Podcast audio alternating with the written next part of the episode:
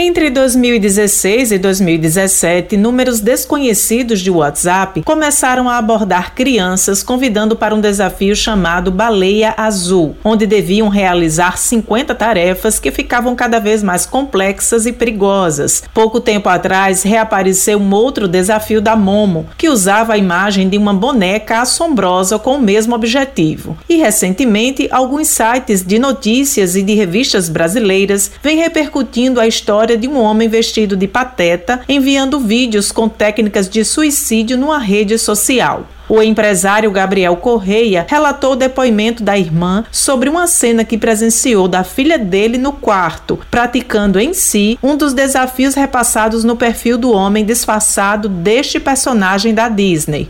Que minha irmã Janaína, ao entrar no quarto, se deparou com uma cena incomum viu que minha filha de 8 anos estava apertando o pescoço bastante forte. Foi quando ela perguntou o porquê ela estava apertando o pescoço forte. Foi quando ela disse que viu no aplicativo das redes sociais que um palhaço pateta ou homem pateta estava ensinando as crianças a apertar o pescoço bastante forte e que se apertasse passaria para a próxima fase. Ao se deparar com aquela cena, minha irmã ficou louca e já foi avisando aos avós, né, meus pais. Foi quando meu pai pegou e já imediatamente excluiu esse aplicativo chamado TikTok. Preocupado, Gabriel também deixou uma mensagem aos outros pais. Por mais que achemos que temos controle 100% da situação dos nossos filhos, uma hora cega. Então, assim, aconselho todos os pais a cortar o mal pela raiz é de fato tira, se for o caso, tira celular, se for o caso, tira o aplicativo. O coronel Arnaldo Sobrinho, especialista em crimes cibernéticos, orientou pais e responsáveis a acompanhar mais de perto os acessos dos filhos na internet.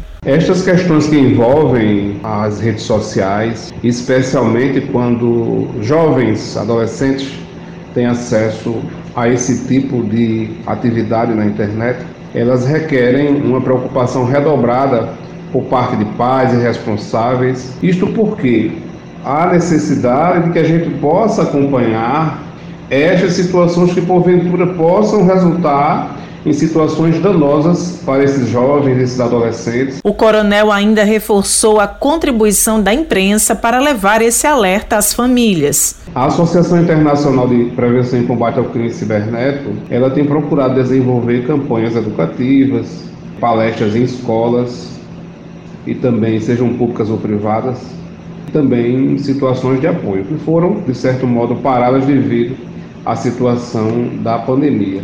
Mas estas recomendações, esse trabalho feito é, por vocês, eles têm uma relevância muito grande para que justamente toda a família, pais, irmãos, que têm um pouco mais de discernimento sobre esses riscos, eles possam acompanhar o que esses adolescentes estão interagindo.